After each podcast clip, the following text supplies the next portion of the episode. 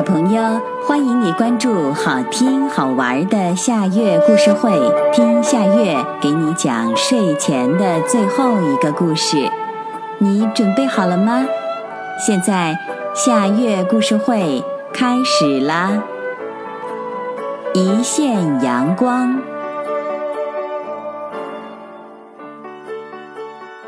小狐狸在树林里找吃的。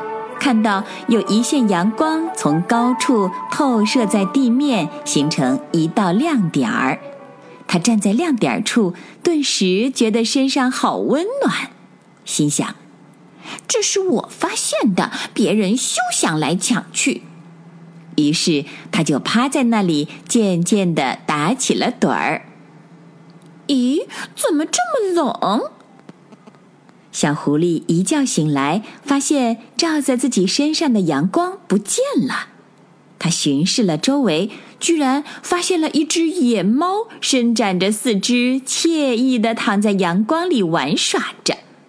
他气不打一处来，跑过去嚷道：“你为什么抢我的阳光？”“我没有啊，我来的时候阳光就在这里呀。”野猫不知所措的看着小狐狸，明明是我的，我还趴在阳光里睡觉的，让开！不懂礼貌的家伙！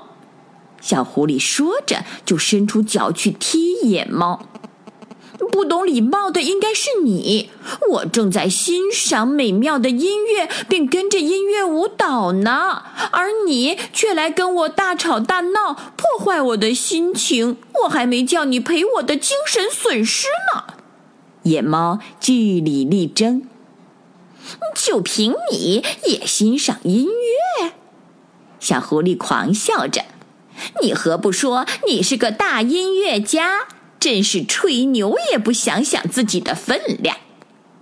你你，野猫气得说不出话来。你什么你？快给我滚开！别占着我的阳光！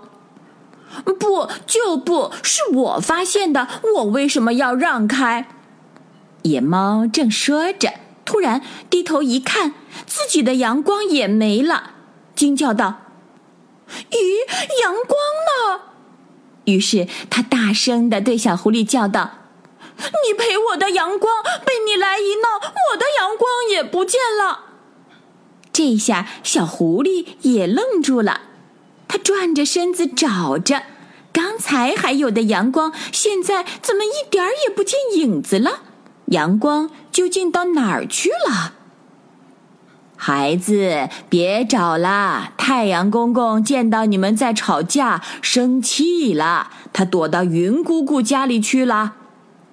这时，一个声音在树林里响起：“哦，原来是大树伯伯在说话。”听了大树伯伯的话，小狐狸对野猫说：“哦，对不起，野猫兄弟，我不该对你发脾气。”没关系，我也有不对的地方。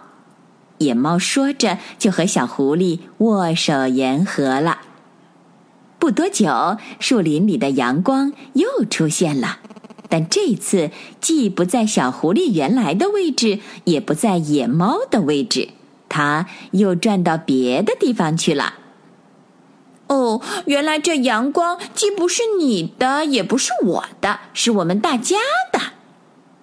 小狐狸看着转移了的阳光，一下就明白了。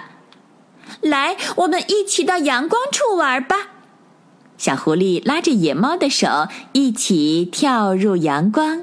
这一线阳光变得更温暖了。